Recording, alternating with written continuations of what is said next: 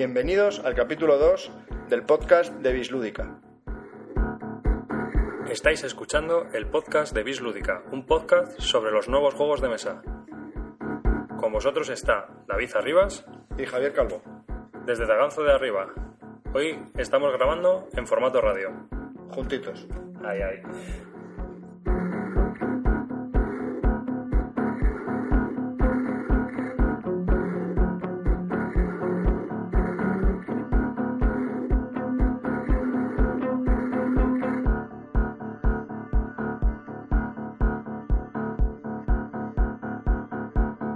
Episodio pasamos revista a la actualidad lúdica, tanto nacional como internacional.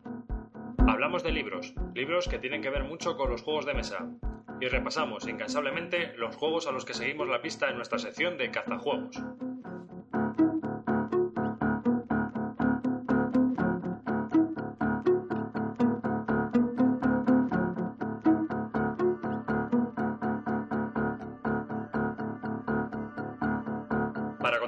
Nosotros puedes contactar a través de nuestro blog en bisludica.blogspot.com o puedes escribirnos a nuestro mail de contacto bisludica.gmail.com Estaremos encantados de contestarte.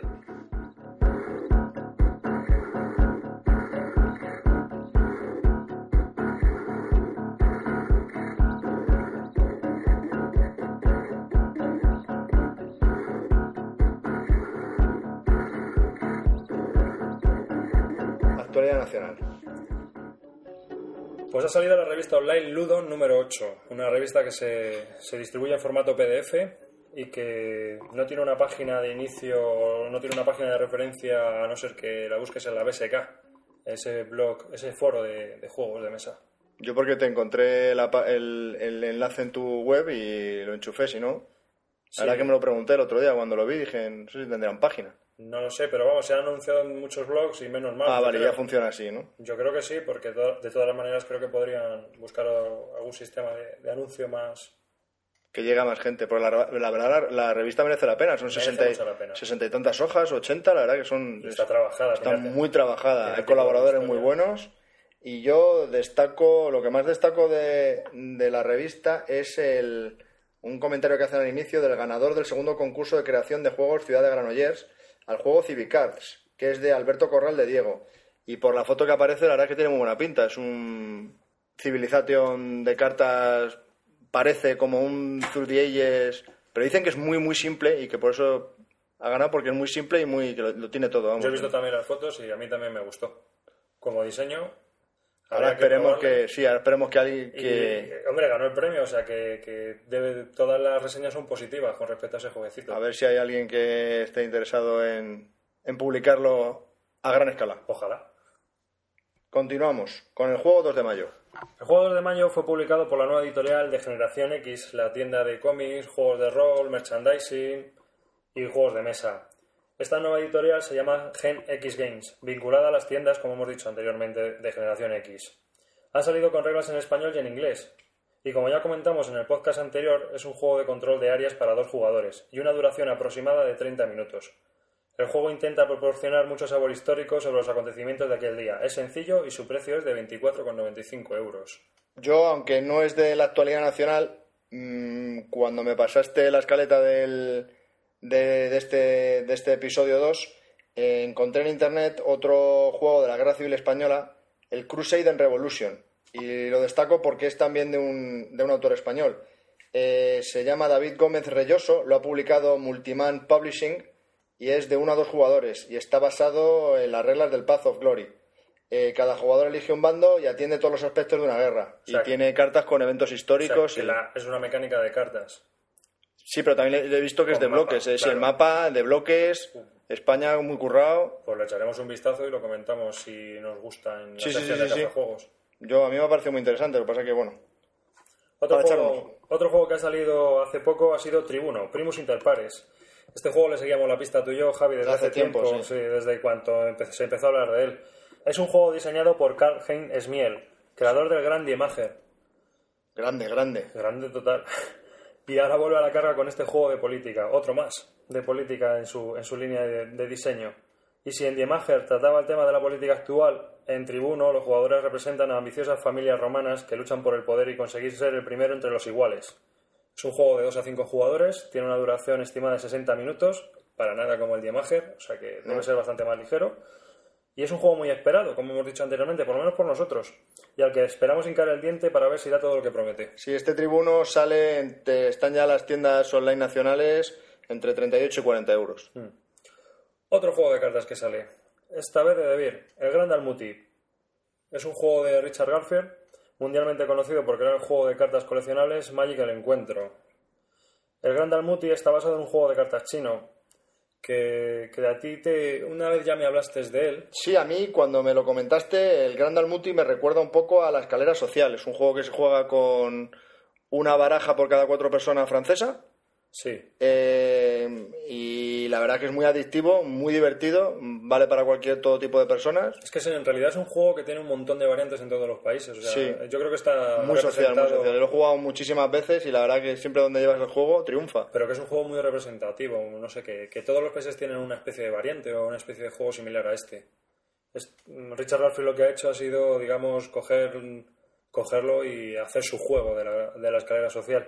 A mí me parece que es un juego que es, está muy bien para jugadores ocasionales. Es un juego familiar y de sobremesa, o sea, para de- el café. Que obviamente, pues a los expertos nos puede dejar un poco de, de lado. Estoy haciendo memoria, Sí. te, te vas, a, vas a flipar.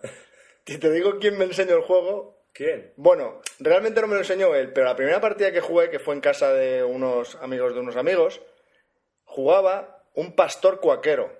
Sí, Toma ya, un pastor cuaquero. sí. Él siempre perdió porque no le importaba ser el último y como él era pastor, pues le daba igual. Hijo mío, a mí no me importa que mm, ser el último. Yo Pongo disfruto con, disfruto con que vosotros ganéis. Y dije, sí, sí, pues ahí te vas a quedar todo el rato. Qué bueno. Pero había un pastor cuáquero. Qué bueno. Bueno, pues eh, esta, esta variante de, de la escalera social está publicada por, por David. Yo hay una cosa, bueno, va a salir por 15 euros y yo hay una cosa que no me gusta, que es el formato de la caja. Es, va, a ser- va a salir en el formato de la caja del tamaño de Ciudadelas y... Pero ya porque se parece al Ciudadelas. Porque el Gran Dalmuti no, porque, no tiene nada que ver. pretenden competir, supongo, con la línea esa de cartas de juegos de Edge. Entonces ha salido en el mismo formato, Ah, para tener la misma cabecera. vale. Y estamos hablando de un juego que en realidad es una baraja francesa más grande. No sé, en ese pedazo de caja, Habrá que verlo. sobreproducido, vamos. Pero por lo demás tiene muy buena pinta. El Gran Dalmuti. bisludica.blogspot.com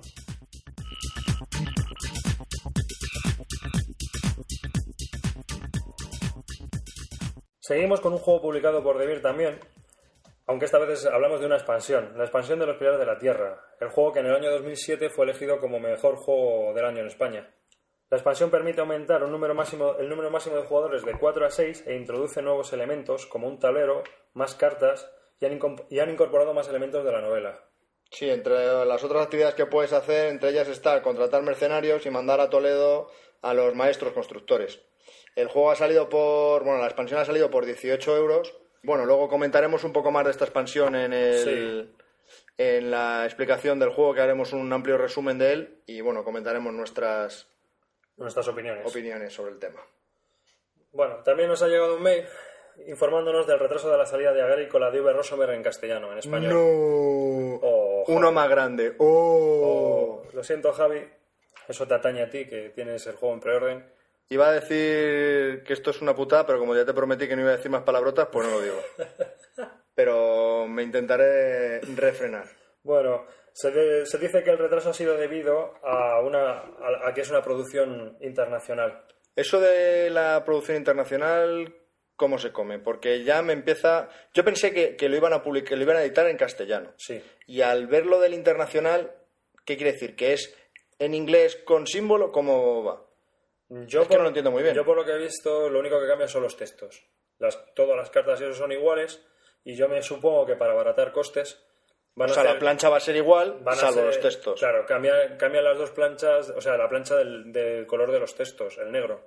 Y Ah. así de esta manera hacen toda la tirada seguida y lo único que cambiaría en cada, cada X ejemplares sería la plancha del negro. Ah, vale, vale, vale. Aprovechan así O toda sea, la que el formato de carta va a ser igual en todos los países. Sí, porque la BGG ya han salido fotos de la edición inglesa y vienen con los textos en, en inglés. Y las mismas fotos, o aparentemente las mismas fotos Sí. que en...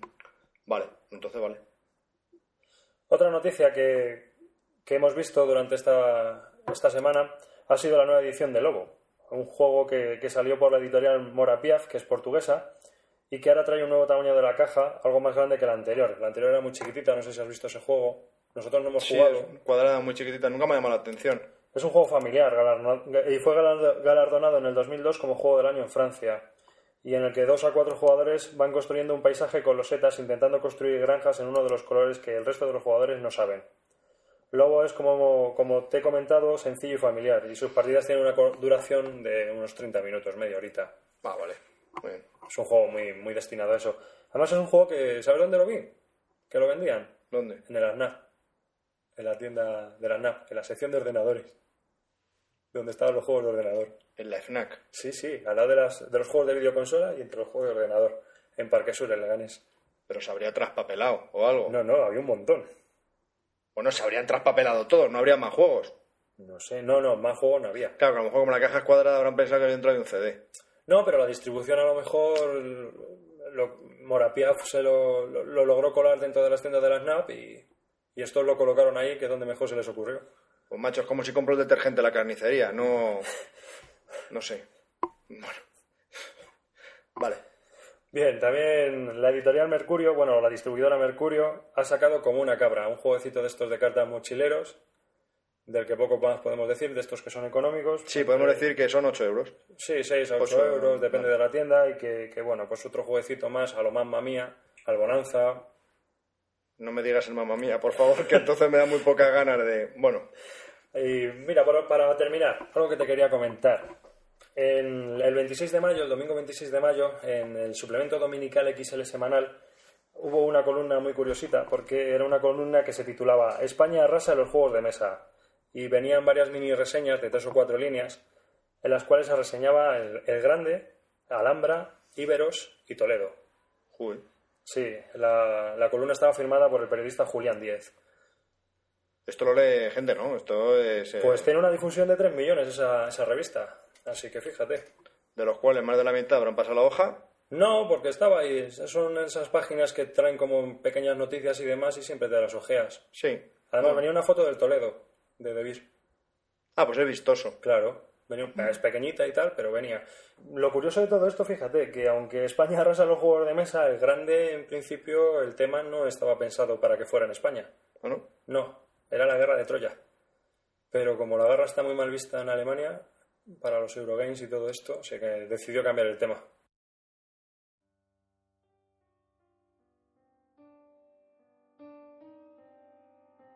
El viernes encontré otra página muy interesante que se llama Warp Spawn Games, eh, donde principalmente eh, Lloyd Krasner va poniendo sus prototipos o sus juegos que ha inventado y son para uno, dos, cuatro, seis y los que los, te los construyes tú mismo, tanto de tablero, de cartas o dados. Te viene muy bien explicado cómo lo tienes que hacer con las reglas, los escenarios y hay algunos españoles, ahora mismo no recuerdo el nombre, que incluso han diseñado algunas cartas para para, juego, para estos juegos en, español, con buenas imágenes, comentarios, texto, la verdad que muy currado. Un 10 ahí para, para mis colegas. Diario de un calvo. bislúdica.blogspot.com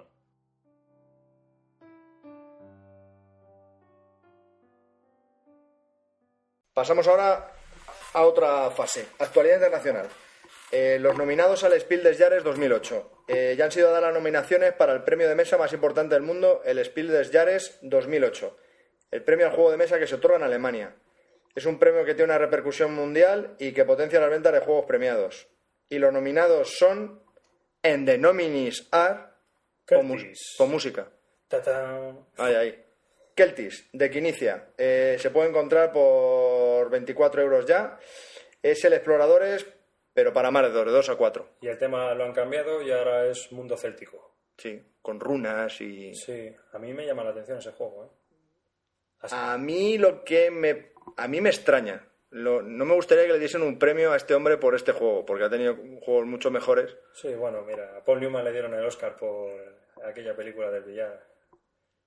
Que Villar. Sí, esa que hacía con Tom Cruise. Bueno. Pero era por darle ya el Oscar de una vez, ¿no? Pues O algo algo así. Joder.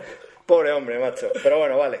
Eh, creo que ha tenido juegos mucho mejores que ha presentado y que le deberían de haber dado el premio, pero bueno. Keltis. El segundo. Por cierto, ¿Kelty se puede jugar dos? Ahora mismo. Sí, sí, de 2 a 4. Qué curioso. Sí. Habrá que echarle un vistazo. Sí, pero cuando seas 3 o 4. Porque para dos te quedas con el Los Cities, exploradores. ¿verdad? Keltis. Siguiente. Suleika. Ya viene, es un juego que ya viene con Pedigree. Es la versión del Marrakech de Dominique Serhant, que es el, el diseñador del Condottiere, juego que nos ha llamado poderosamente la atención. Sí, lo probamos el otro día. Y... Y que Suleika, cuando se llamaba Marrakech, ganó el As de Or 2008 al mejor juego en Francia.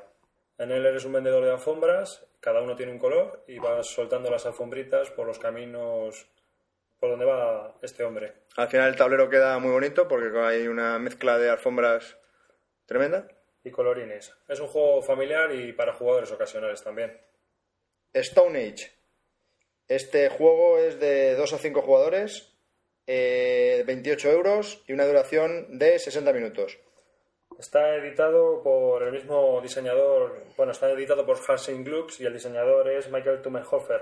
Pero como ya ha salido en todos los blogs de, de, la de España, el autor en realidad se llama Bert Brunhofer y es el, de- es el jefe de, de Hansing Gluck. Mm, Lo que pasa es que el nombre es una mezcla de tres personas, de sus socios, digamos, eh, ¿Y para qué incluye a sus socios? Si el que lo hace es él. por cambiar el nombre, por no asociarse a, a ellos, no sé. No tengo muy bien. Él sabrá.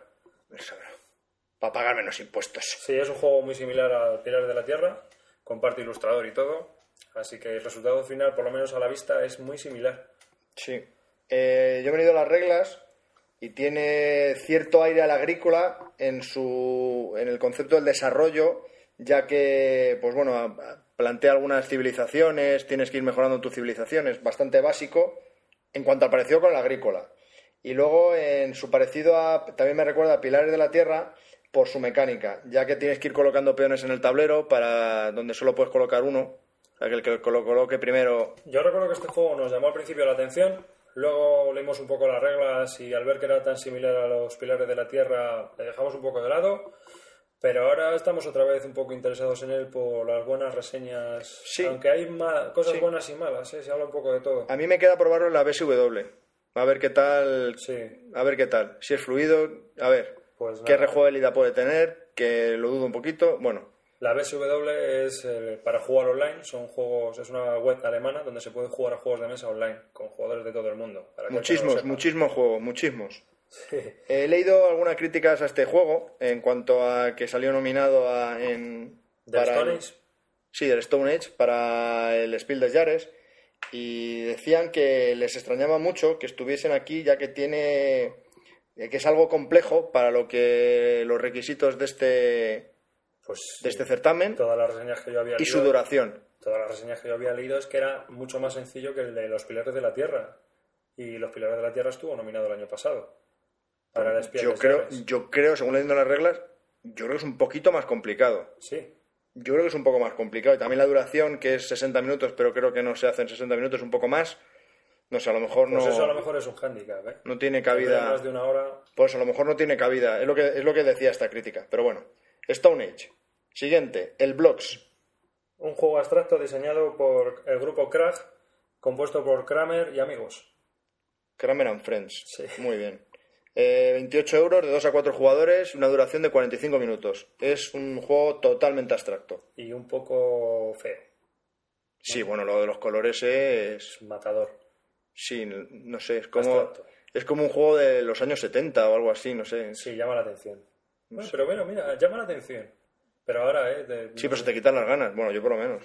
No sé, habrá que Pero porque es abstracto. A mí porque es abstracto ya se me quitan las ganas. Sí, pero bueno, es que a ti los abstractos no te gustan. pues va a ser que no.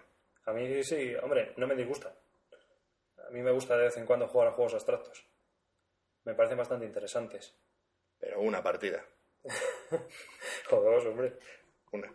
Y por último, Beaverheads, un nuevo juego en caja media de la famosa editorial Alea, que los organizadores creen que se adapta a los criterios del premio. Y digo esto porque Alea siempre se ha, ha significado el núcleo duro de los juegos alemanes, el núcleo duro de los Eurogames.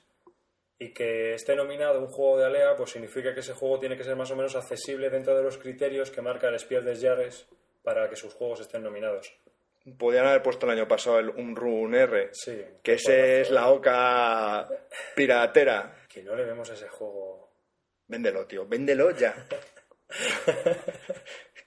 Bueno, Viverges eh, es un juego muy dependiente del idioma. Le hemos estado, estado echando un vistazo, pero realmente hasta que no salga la edición inglesa por Rio Grande Games no nos vamos a decidir. Sí, porque parece que tiene roles, tienes que asumir el, dependiendo de las, de las bazas, pues un determinado rol, que son cambiantes. Y tiene cartas en alemán. Y tiene, sí, por eso el texto es en alemán. Así que hasta que no esté en inglés no, nosotros no le, no le meteremos mano. Está en las tiendas en Alemania, por ahí lo he visto, por 17 euros. Pues está barato.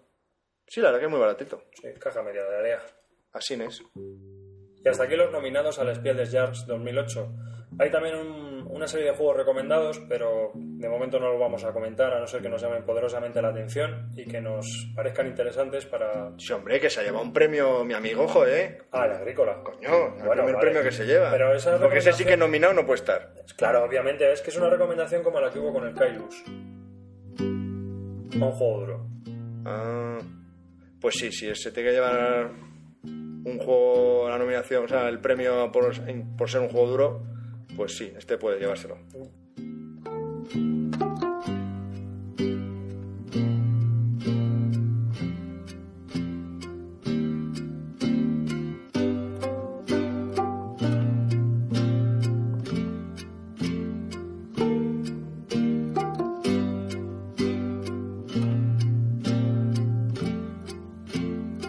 bislúdica.gmail.com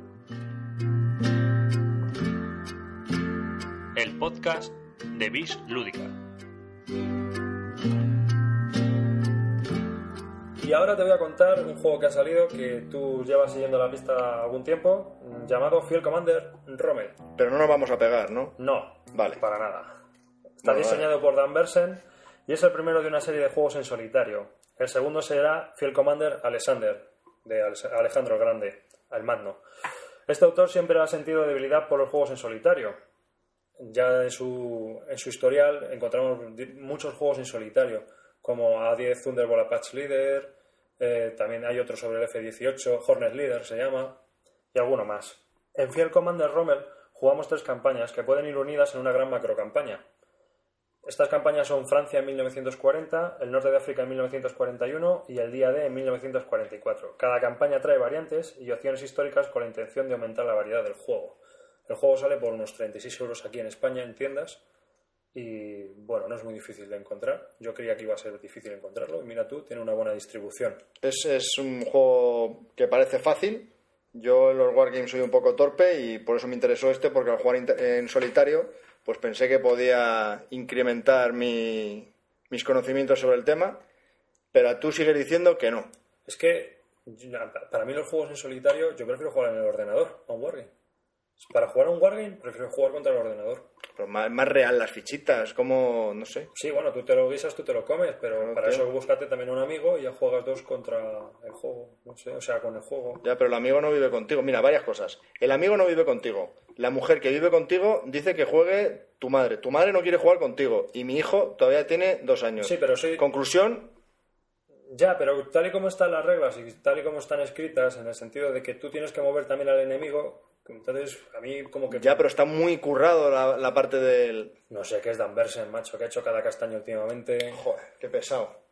Sí, es un prejuicio, pero es cierto, o sea... porque- Ya, pero es que ya lees las reglas mosqueado. No, Sí. No, ya leer las reglas pues, pues un poco a, a- a la defensiva, porque ya me he encontrado con varios últimos juegos de este hombre que luego a la hora de, de jugar con ellos, vamos, una vergüenza. Bueno, quería comentaros además que este... Espera, ya que, comento, comento el último juego que me pareció una castaña, el Naval Battles, de Phalanx Games. que es un juego de cartas. Pues es que está, si no es el último, el penúltimo en la BGG. Está con el Monopoly, el Es que es tres en raya y... Es un juego en el que tú combates con flotas. Y entonces, lo único que haces es sacar cartas. Y es que te da igual las que tengas. Si te la puedes tirar, la tiras. ¿Para qué te la vas a guardar? Si lo que quieres es hundir al otro, cañones, torpedos, lo que sea.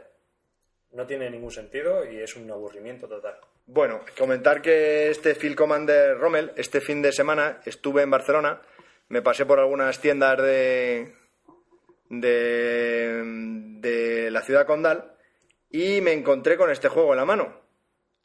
Y cometí el grave error de llamar a David. Entonces lo tuve que volver a dejar en la, en la estantería.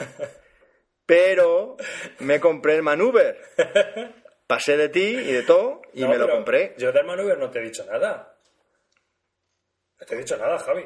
Todo lo contrario, te he dicho me parece bien. Lo hemos jugado. Claro, A mí me ha gustado. a mí también. A ti menos. No, sí, dale. A mí me ha gustado, pero no es un wargame. No confundamos términos. Aunque ¿por ya hablaremos Pero- del maneuver, ya hablaremos del maneuver.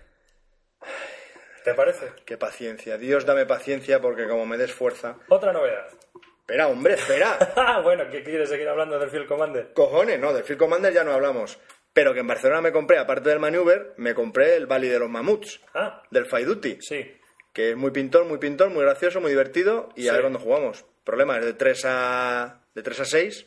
Pues cuando- Necesitamos Another One, pero en cuanto que tengamos sí, Another cuando One, Tenemos algunos más. Pero muchas En ganas. estas sesiones le metemos mano. Pero lo mejor del, del Valley of the Mamuts es el precio, 20 euros, macho.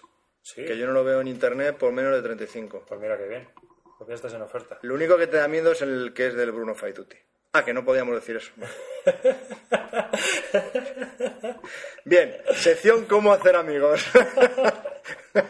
bueno, vale, ahora sí que No, sí, pasamos. seguro que la primera partida es divertida. Luego a lo mejor ya según vas jugando, vas jugando, le vas perdiendo. Pues cambiar de actores, tío. En vez de jugar conmigo, Por juegas 20 con... euros. Ya, verdad, juegas una y ya sabes. lo ves. ¿Por, por dónde vas a jugar tres o cuatro personas una hora por 20 euros? Total. A ver. Así es. Siguiente juego. B29 Super Fortress, otro que al que tú le has estado echando un vistazo bastante, durante bastante tiempo. ¿Por qué? Porque el juego es en solitario. Sí, yo no sé por qué, tienes una afición a los juegos en solitario alucinante.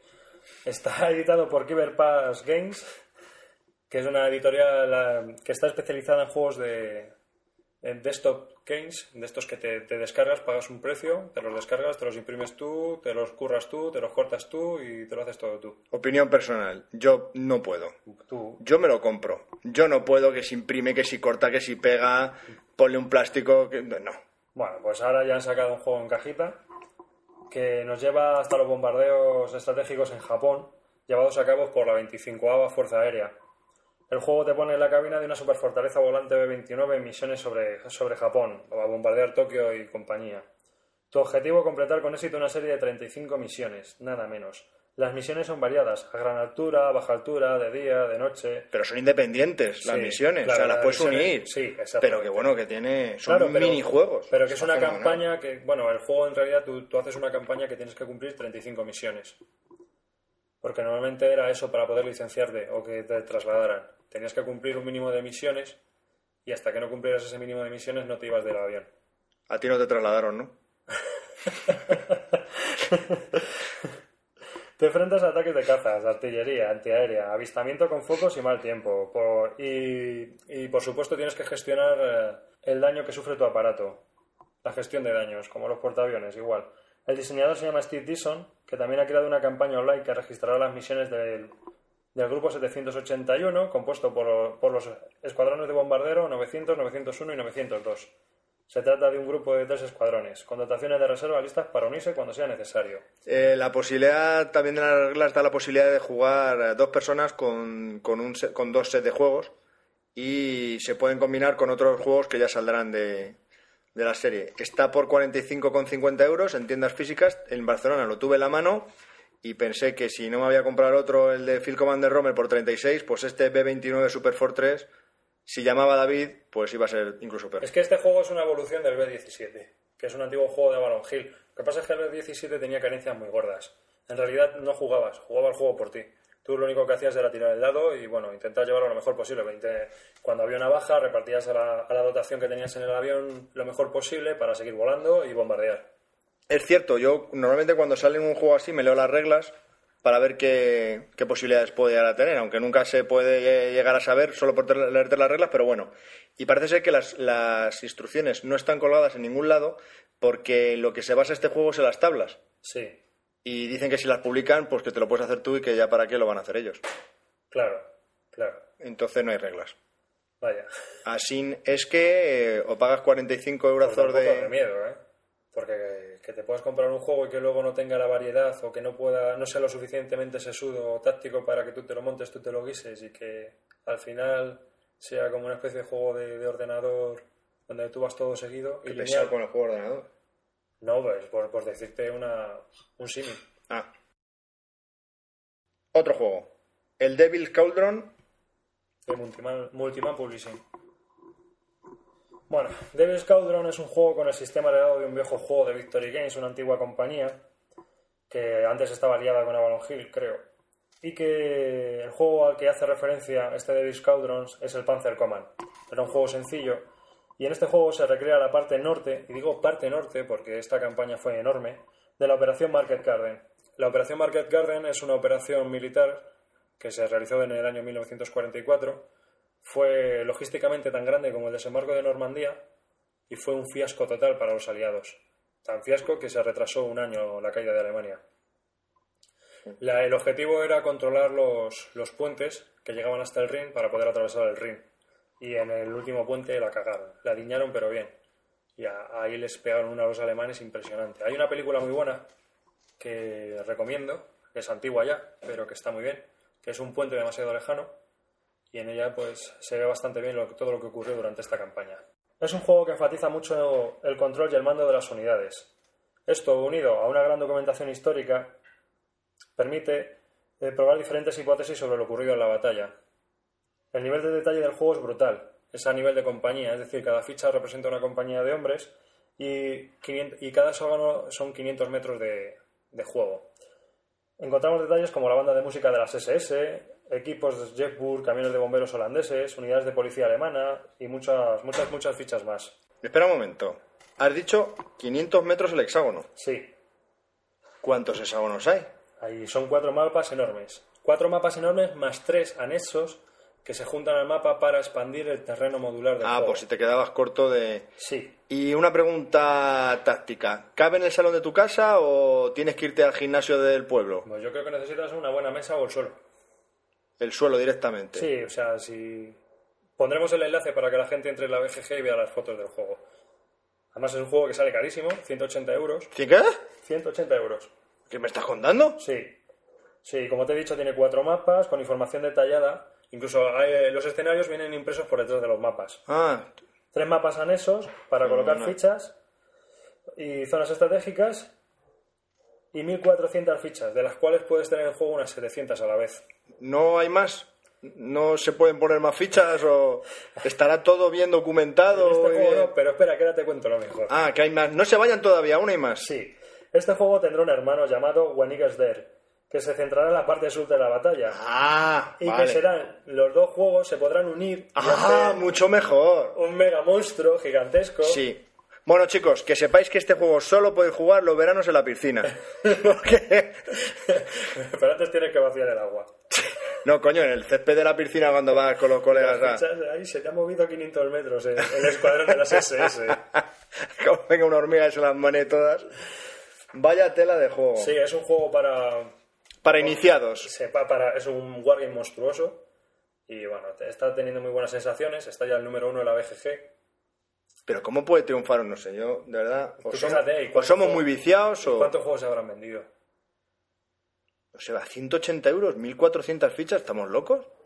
La gente lo que pasa es que si lo ve en las convenciones y demás se queda flipada y lo vota. ¿Y eh, la expansión cuántas fichas más trae? ¿O ya con Es la otro primera te juego viene? parecido. Ah, otro... Ah, vale, vale. Sí, bueno, sí, yo te recomiendo que veas la película esta de un puente demasiado lejano y entonces ves cómo es toda la campaña. Aparte de que hay un juego también de Multiman Publishing, que es toda la campaña Market Garden, la operación Market Garden- que es el Monty's Gamble, y que... Ese es- tienes, ¿no? Sí, es un juego por áreas. ese, bueno, los escenarios aquí en, en Davis Cauldron duran hasta 50 horas algunos, pero este que te digo yo se puede jugar en 3 o 4 horas. ¿Pero 50 horas por campaña o...? La- los escen- el escenario completo, o sea, la campaña completa. Hay escenarios de una hora, una hora y media. Ah, bueno, encima, 50 horas tampoco es tantas. Sí. Nah, Ah, sin dormir, sin comer, sin ir al baño y... bueno. Bueno. En la página web de la... espera, espera, no sigas. Si alguien lo prueba, por favor que nos lo comente. Simplemente es por, por curiosidad. Sí, seguro ¿Cómo, que- ¿Cómo va Sí, sí, sí, hay gente que ya lo ha adquirido en este país. así? Seguro. Comentarnos algo, por favor, comentarnos algo. Bueno, pues seguro que está muy bien. Si, si habéis parado ya de jugar. Al que le guste, porque claro, ten en cuenta que es un juego muy largo. Cuando terminéis la partida ya para el otoño del 2008, pues nos lo comentáis. Mira, a veces para jugar tú en solitario, tú te lo montas en el... Sí, en sí, la claro, claro, claro. Luego viene mi hijo y se come mm, tres ejércitos y ya la hemos cagado. Bueno, da igual, como hay 1400, pues pongo otros tres y ya está. Sí. Lo bueno que tiene. Bueno, y por último, terminar que esta sección de actualidad internacional con una noticia que ha aparecido en la web de la asociación Jugamos Todos y que me ha parecido curiosa porque mostraba los resultados de la venta de juego de La Danza del Huevo.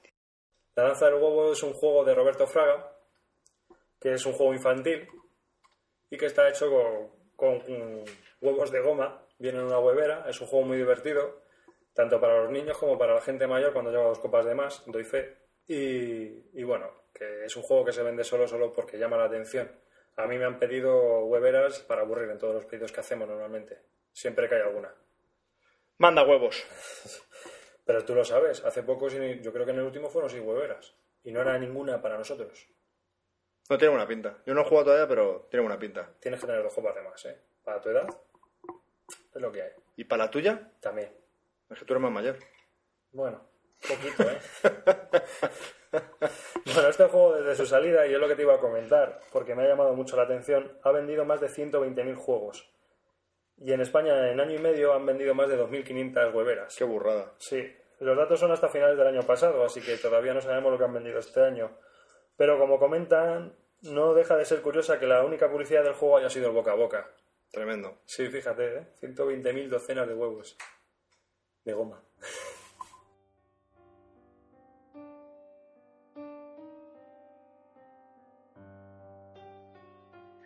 Eh, he visto, vi también una foto de la portada del municipio, del Municipium, el nuevo juego de que inicia, hecha por Mike Doyle. Creo que ya es la quinta, quinta toma, digamos, de, de esta portada. Esta la verdad es que es bastante más normal, ¿no? Esta mola y da un aspecto muy retro romano al juego, la verdad. Diario de un calvo. bislúdica.blogspot.com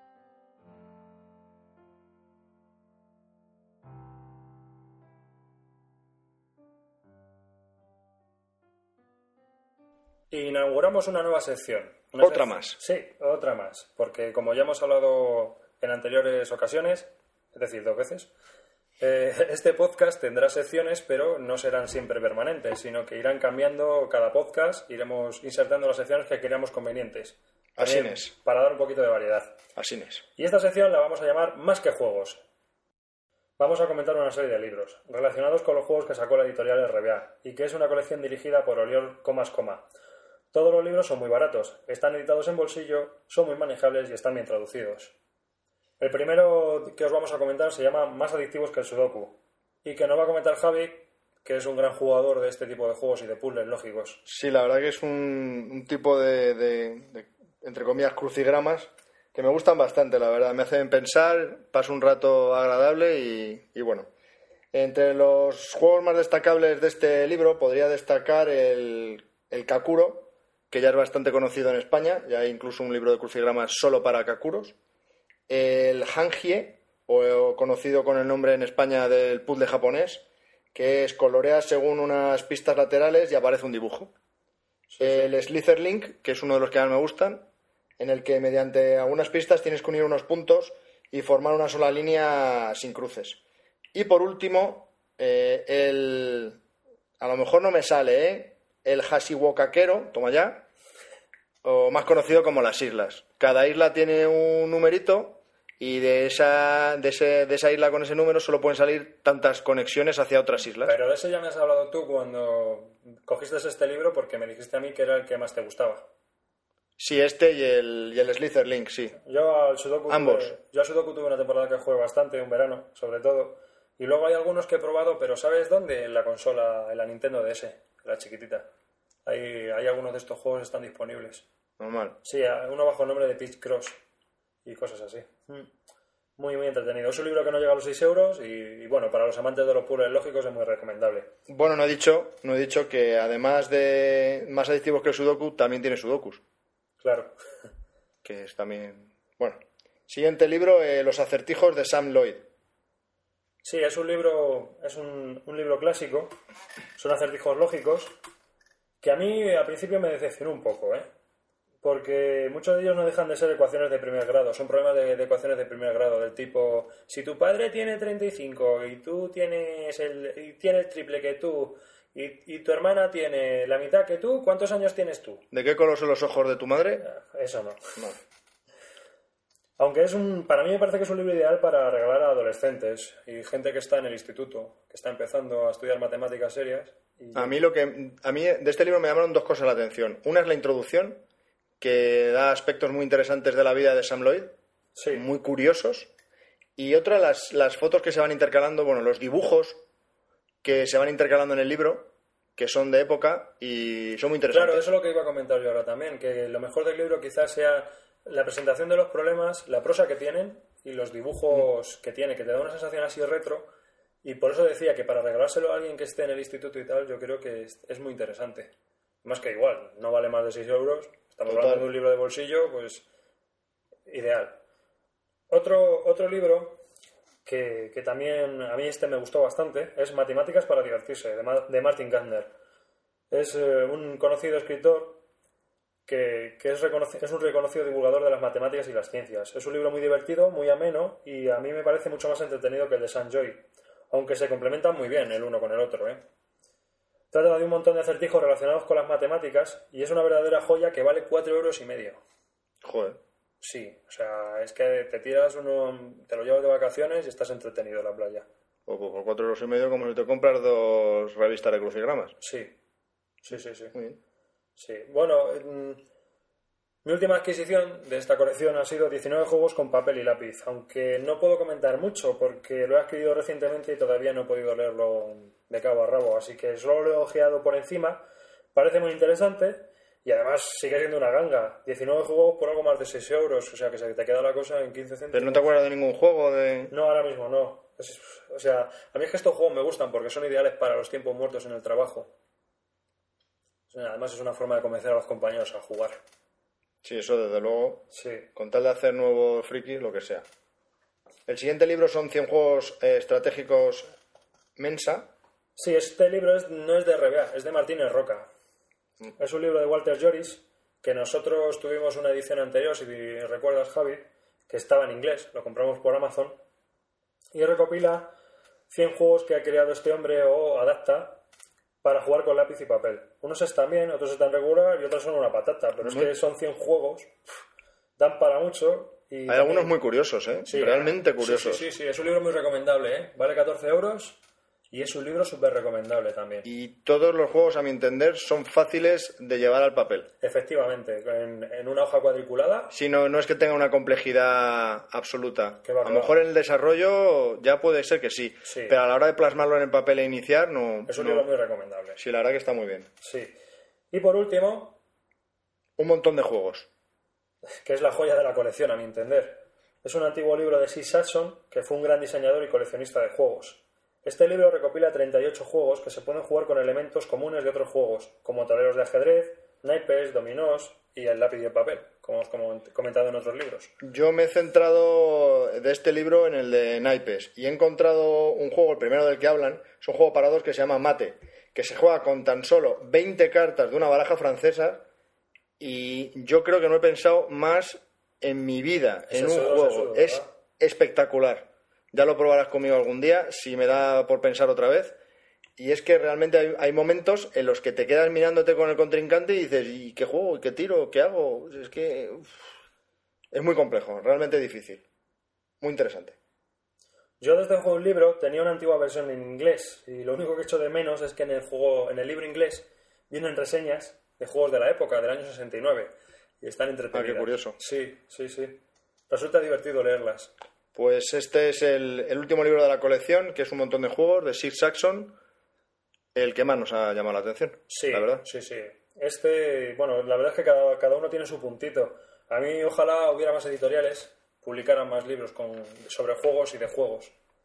Y, La verdad que sí. Y bueno, me gustaría que si alguno de nuestros oyentes conoce algún libro interesante, que nos lo pudiera recomendar para así poder adquirirlo y leerlo. Correcto. Y que todos nos enteremos. Me parece, porque a mí estos libros me gustan mucho. Tú lo sabes, Javi, que Sí. yo soy un devorador. Y Sí, tú desde luego que le daremos la, la publicidad necesaria al libro. Claro, y a mí me parece que son libros que, que merece la pena que se conozcan. Primero porque son baratos y segundo porque es una forma muy fácil y muy, muy divertida, con una dinámica muy entretenida para llegar a los juegos de mesa. Aparte, si lees mucho, nunca te quedarás como yo.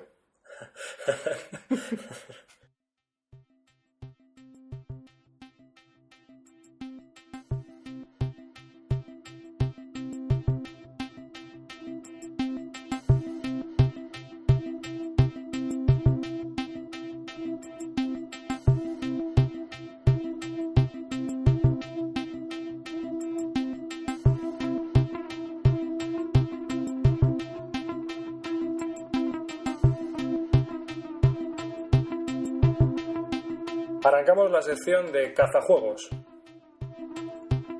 Y empezamos nuestra sección con un juego que le estoy siguiendo a la pista, Javi, de GMT, llamado Chrono Roses. Chrono Roses es un juego de bloques de madera, que ya sabes que me encantan. Sobre todo todo este tipo de wargames de bloques de madera a mí me chiflan.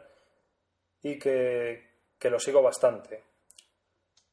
Chrono Roses puede ser jugado por dos o cuatro jugadores. Tiene una, du- una duración estimada de tres horas y recrea el conflicto de la Guerra de las Rosas en Inglaterra. Va a ser editado por GMT y actualmente se encuentra en, en preorden. Eso quiere decir que hasta que no consigan 500 órdenes, el juego no se va a publicar. En el juego representamos a una de las poderosas casas de nobles que se enfrentaron en el conflicto y el juego se desarrolla mediante cartas, con las cuales realizaremos nuestras acciones. El mapa de Chronos Roses que se muestra me recuerda al de otro juego, que fue publicado por Avalon Hill y que es del mismo tema, Kingmaker, que ya es un juego bastante obsoleto, aunque mm, a mí, no, por ejemplo, ves, es uno de esos juegos que no me importaría volver a jugar porque es divertido. Pero eso no le tienes. Mm, le tenía, le tenía. Pero vamos, yo creo que no quedó ni la ficha ya del desgaste. Ese juego No ha sido un juego muy jugado. ¿Lo tienes más jugado que el talismán?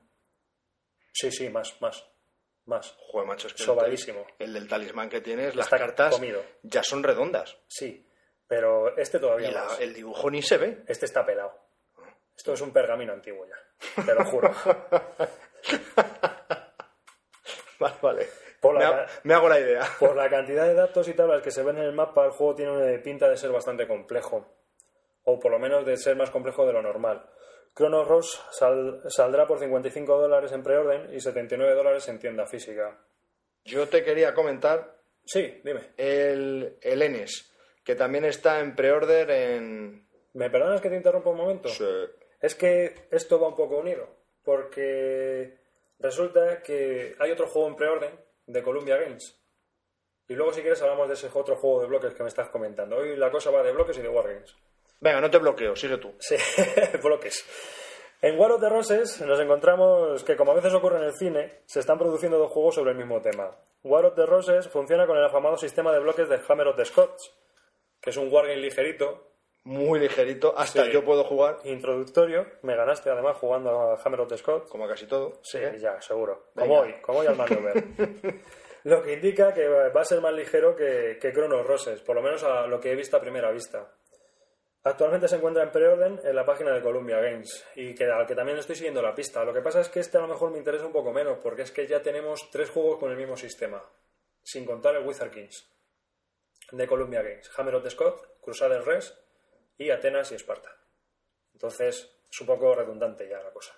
Aunque te cambie el periodo histórico, es el mismo juego vestido con otra, otra ropa. Sí, pues más de lo mismo. Claro. Con la de juegos que hay. Y tú me comentabas. Yo te comentaba el Elenes, que también está en pre-order en la página de GMT. Va a salir a un precio de 48 dólares y luego a las tiendas físicas por casi 70. Que lo que será el cambio, pues 30 euros, más o menos se podrá conseguir. Es de bloques y es, está hecho por el autor de East Front y Rommel in the Desert. Y va sobre la guerra del Peloponeso en el siglo V antes de Cristo. Sí, Es es, la guerra entre Atenas y Esparta. sí, lo mismo que el de Es lo mismo, sí. Lo- y encima, encima este juego es una variante del sistema de Hammer of the Scots. O sea Mm. que volvemos otra vez un poco a, a ese afamado sistema que tanto también funciona, tanto se juega y tanto también se vende. A No, yo, me- yo, yo te, lo, te lo decía como alternativa a cualquiera de estos por si no se tiene o por si... Claro, Al no, estar pero- en pre-order es más barato que los juegos que hemos comentado porque la pero verdad es que ya un poco caros. por- porque el diseñador es bueno, ¿eh? Eso es lo que me ha chocado a mí. El diseñador es bueno. O sea, Eh, este juego llama la atención porque ese, ese hombre, eh, Rommel in the Desert, es una, es una joya. Y el, el sistema Es que es muy asequible, es, una muy, asequible. Eh, terminar de comentar del Elenes, que son 60 bloques por cada, por cada uno, son 55 cartas, dos escenarios más uno introductorio, eh, en el que se puede jugar en dos horas y el juego completo pues puede ser entre 4 y 5 horas. Y por último comentarte el que más me llama la atención, también está en pre-order eh, en la página de GMT, que este sí que es más baratito, son 34 dólares en pre-order, que al cambio serán 25 euros, una cosa así Sí. y saldrá luego a las tiendas físicas por 50 euros. Es de 1 a 4, ahí ya me llama la atención, otra vez volvemos, Sí, es de volvemos 1, con varios mazos de cartas y está basado en la guerra de barcos en la Primera Guerra Mundial. ¿Puedo hacerte una pregunta? Sí, Tú le has dado muchas buscaminas, ¿no? Mucho, mucho. Eh, Los juegos de uno, yo mato las horas, cuando mi familia se duerme, yo mato las horas a juegos de uno, de ordenador. Me lo imaginaba. Me cuesta mucho. sí. Soy un friki de los juegos ¿Has de... probado este en Flash que, que puse yo en el blog? El Desktop Tower Defense. ¿Cuál? oh? Uno que es muy, muy, muy vicioso. Que está en la página de Avalon Hill, pero que también lo puedes ¿Pero de qué va? Es, es unos bichitos que intentan atravesar tu, tu mapa y tú tienes que ir poniendo cañones para evitarlo. Y vas matando todo lo que pasa. Es que guerras, no... Bueno, pues está divertido, es un vicio, ¿eh? Sí, Sí. probaremos. Eh, Seguíamos, de Kaiser Pirates. Sí, el Kaiser Pirates, que uno lleva tanto barcos alemanes como ingleses. Y eso también me ha llamado la atención, porque me parece extraño que lleves ambos a la vez. Pues sí. Sí, pero no hay reglas, ¿no? Todavía. Sí, sí, sí, Ah, sí, sí, las reglas ya están, ya están. Y salen las fotos de las cartas. Es verdad, este- Las cartas son, son curiosas, porque las cartas... Acabo Las cartas son de esta- este tipo de cartas que tienen muchos dibujitos y, y dependiendo de la fase en la que estés te valen para una cosa o para otra. Yo es que no conocía este juego hasta que tú me lo, me lo nombraste y la verdad es que me quedé sorprendido. Y buscando documentación encontré que es que ya ha sido publicado en un, en un pequeño, con una pequeña cantidad de, de ejemplares. ¿Ah, sí? Sí. Qué cabrones. No, Perdón. Sí, bueno, incluso en la Board Game Geek puedes encontrar las reglas en castellano de las cartas y de las reglas. ¿Qué dices? Eh, de las reglas, sí, señor. ¿Dónde? Sí. Sí, sí. Bueno, yo me las he leído en que inglés ya y... tendrá el juego. Ah.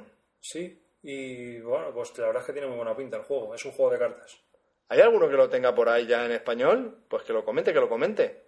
Sí, a ver qué le parece. A mí, me- a mí me ha parecido muy, muy interesante ese juego. Que nos deje un mensaje de voz. Más que el Naval, el Naval, War, el Naval War de... Que nos de dejen un mensaje de voz comentando el juego. También. Sí, si se atreven. Mira, lo voy a, me lo voy a trabajar. A ver si puedo poner un buzón de voz de Odeo. Mm, Para que nos dejen mensajes. Qué listo eres. ¿Te parece? Me- A mí me parece estupendo. Muy pues bien. eso, Kaiser Pirates, que saldrá próximamente en sus pantallas. Y Sí. eso es todo, amigos, en cuanto a cazajuegos. Le seguiremos la pista a ese juego. Le seguiremos la pista. A todos los que hemos nombrado.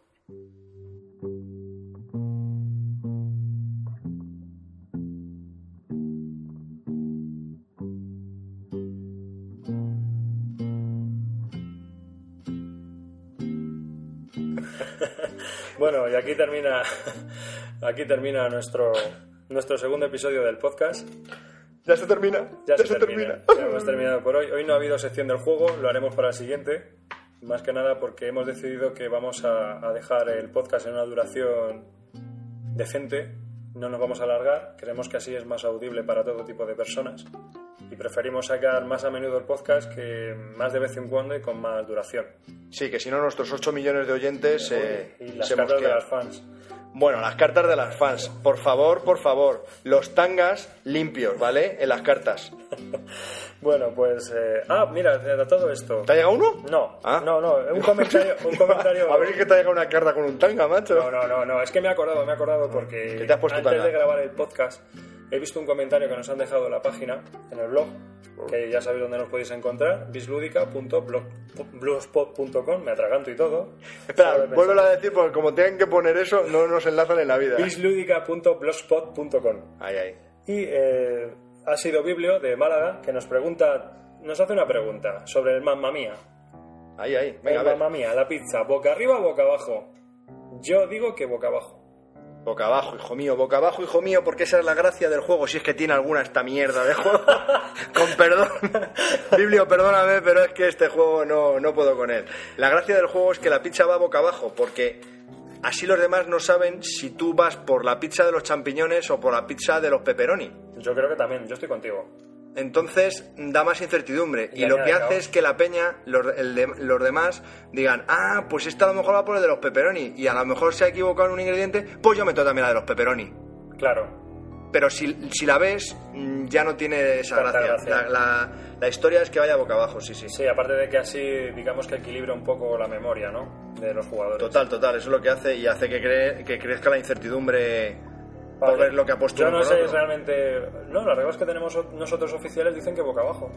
Yo recuerdo que fuese boca abajo, la sí, verdad. pero creo que hay unas reglas oficiales que dicen que también boca arriba. Las traducciones, ¿será la traducción al finlandés o...? No lo sé, me da Ya igual. sabes que lo de las traducciones... No lo sé, me da igual. Yo creo que el juego es lo mejor es con la pizza boca abajo. También tenemos un altercado con Tom Lehman sobre el Jericho y nosotros jugamos a nuestra manera, así que... Sí, porque yo le, le comenté en la BGG un error que tenía en el Jericho y me contestó él mismo diciendo que era un error que era así. Y yo le volví a contestar diciéndole que, que yo seguía opinando que era un error. Vamos, que si vive en tu calle sale y te pega. Bueno, no, el que sale y le pega soy yo. Volvemos a la fase cómo hacer amigos. Sí, ah, y otra cosa que te, que te- te quería comentar antes ¿Ves cómo no acabábamos el programa? Sí, ¿Ves bueno, cómo no, acabábamos? pero es que, y lo quería comentar con los oyentes. El otro día, en el, en el episodio 1, hablamos del Through the Ages y del precio, que a nosotros pues nos ha salido por entre 53 y 54 euros. Con gasto de envío, sí. Sí, pues ¿sabes por cuánto está en tiendas físicas que lo he visto? ¿Ah, lo has visto en tiendas físicas? Sí. Ah, muy bien. Sí, sí, está distribuido en tiendas físicas Mm. y sale por la friolera de 66,50. Hostia, Y ahí sí que me parece un juego caro para lo que ofrece. hostia. Bien. Qué bonita forma de terminar el, el, el podcast. Pues con, con estos contenidos que hemos tenido hoy terminamos nuestro segundo episodio. Esperamos que lo disfrutéis, esperamos que os entretengáis y que os haya parecido ameno, como siempre. Y que ya sabéis dónde nos podéis encontrar, bisludica.gmail.com o en nuestro blog bisludica.blogspot.com. Ahora lo he dicho bien, ¿eh? Muy bien, muy bien. Y que ya sabéis que ahí podéis eh, comentarnos lo que deseéis. Pues eso, un saludo, besos para ellos, no, besos para ellas, abrazo para ellos Y David Arribas, y Javier Calvo desde Daganzo de Arriba, se despiden. de vosotros. Nos un jugamos. saludo. Hasta el próximo episodio.